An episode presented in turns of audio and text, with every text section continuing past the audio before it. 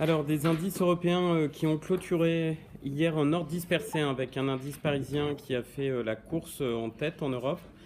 L'événement du jour en Europe était la conférence de la BCE qui a été animée par Christine Lagarde, qui n'a rien annoncé en termes de changement. Aucune annonce, aucune décision et la confirmation que les pressions inflationnistes seront plus durables qu'anticipées. Euh, par conséquent, la BCE confirme ne pas changer sa stratégie en termes de politique monétaire. La fin du programme d'achat de titres d'urgence est toujours prévue pour mars 2022, que l'enveloppe ait été ou non intégralement absorbée. En conséquence, le CAC a clôturé en hausse de 0,75%, un DAX en retrait de 0,09% et un Eurostox à plus 0,27%. Côté US, les indices ont clôturé sur une note positive, toujours soutenue par l'augmentation des bénéfices des sociétés qui l'emportent sur le chiffre décevant de la croissance économique. Euh, côté micro, Ford a bondi de plus de 10% en séance après un bénéfice trimestriel supérieur aux attentes et le relèvement de ses guidance. Caterpillar et Merck ont également soutenu euh, la cote. Sur le front euh, des indicateurs macroéconomiques, la première estimation du PIB au T3 s'est relevée particulièrement décevante euh, puisqu'il progresse de 2% en rythme annualisé alors que le marché tablait sur une croissance de plus 2,7%. Euh, d'autre part, les inscriptions hebdomadaires aux allocations chômage ont diminué de 10 000 pour s'établir à 281 000, soit le niveau le plus faible enregistré depuis mars 2020. En conclusion, un Dow Jones qui a clôturé à plus 0,68, un SPI 500 euh, à plus 0,98% et le Nasdaq plus 1,39%.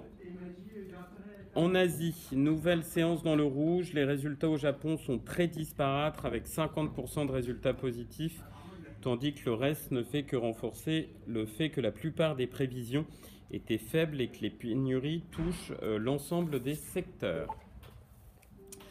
Euh, sur le front euh, microéconomique maintenant, euh, pléthore de publications ce matin.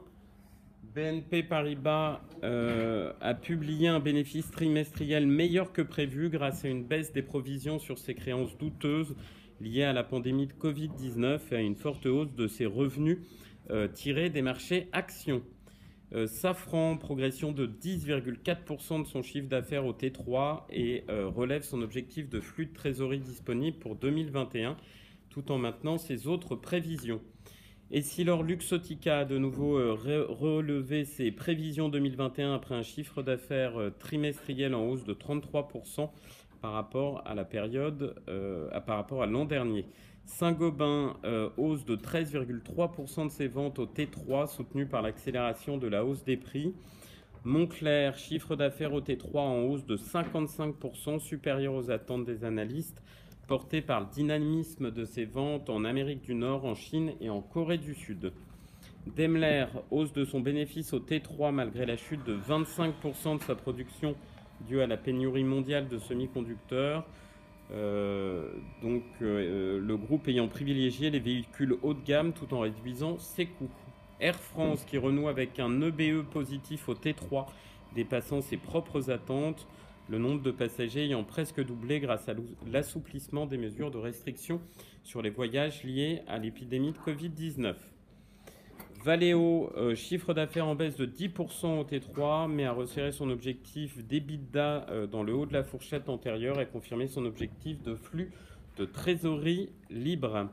Ubisoft euh, a revu à la baisse son objectif d'évolution de net booking, principal critère de suivi de l'évolution de ses ventes, désormais attendu stable ou en légère baisse, mais le groupe maintient son objectif de résultat opérationnel.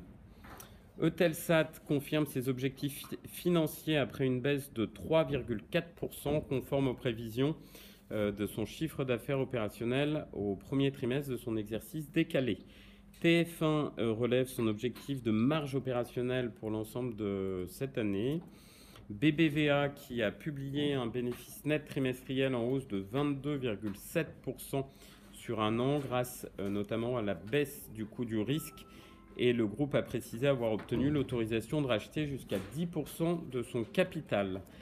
Et j'en terminerai avec CaixaBank qui a annoncé euh, une hausse de 33% sur un an de son bénéfice récurrent trimestriel à la faveur de la réduction des provisions pour perte sur crédit. Voilà ce qu'on pouvait euh, retenir sur les larges câbles. Je laisse la parole à Nantes pour les petites et moyennes capis. Oui, bonjour, je conseille Westone, CAT2 à 102 millions d'euros, une croissance de 11%, plus 9% à périmètre et taux de change constant. Sur les 9 premiers mois de l'année, le chiffre d'affaires s'établit à 217 millions d'euros, soit une croissance de 17% et 15% à périmètre et taux de change constant. Le ralentissement par rapport au T1 était attendu, mais plus marqué qu'attendu quand même. La croissance reste toutefois forte et la visibilité est toujours là avec un carnet de commandes de 3,9 mois. Classe K, marge euh, commerciale brute du T3 à 31 millions d'euros, soit plus 62%. La publication du T3 ressort largement au-dessus des attentes. Cette performance provient principalement du maritime, où les volumes ont continué de croître, mais surtout de la nouvelle augmentation de la marge unitaire. Groupe Gorgé, CAT3 à 58 millions d'euros, soit une croissance de 8,1%, dont 5,8% d'organique. Sur les 9 premiers mois de l'année, le chiffre d'affaires s'établit à 194 millions d'euros, une croissance de 19,7%, dont 21,8% d'organique.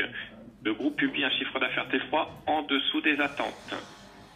Corian, CAT3, 1 milliard 82 millions d'euros, soit une croissance de 12,6%, dont 6,6 d'organique. Sur les 9 premiers mois de l'année, le chiffre d'affaires s'établit du coup à 3 milliards 189 millions d'euros, soit une croissance de 12,4%, dont 6,5 en organique.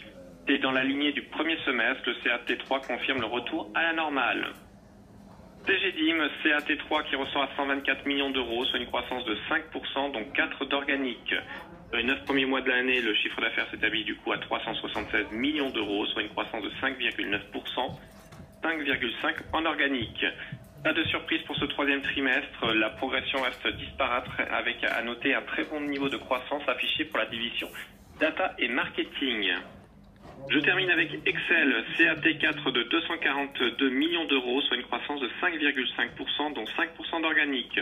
C'est légèrement supérieur aux attentes. C'est tout pour moi ce matin. Merci Émeric. On enchaîne avec l'agenda macroéconomique du jour en Europe à 11h. L'estimation préliminaire du PIB au T3 en Europe. Euh, les prix à la consommation sur octobre et le taux de chômage sur septembre. Aux US à 14h30 dépenses des ménages sur septembre, les revenus des ménages également sur septembre et la confiance des consommateurs du Michigan, cette fois sur octobre. Un petit point sur l'analyse technique du CAC 40. On est toujours en zone de consolidation latérale. Euh, on reste positif court terme au-dessus de la moyenne mobile 20 jours. Alors, on a une préouverture, hein. on avait clôturé au-dessus des 6800 points euh, sur le CAC 40. On a une euh, préouverture euh, dans le rouge, on perdrait une trentaine de points sur les niveaux des 6775. On vient donc tester le premier support qui est sur ces mêmes niveaux. Si la baisse devait être un peu plus importante, la moyenne mobile 20 jours se situe à 6670 points. puis, troisième support, 6630 points. En revanche, en termes de résistance, euh, si le marché devait continuer sa, progression court terme, première résistance 6820 et deuxième résistance les plus hauts euh, de l'année, à savoir 6913 points.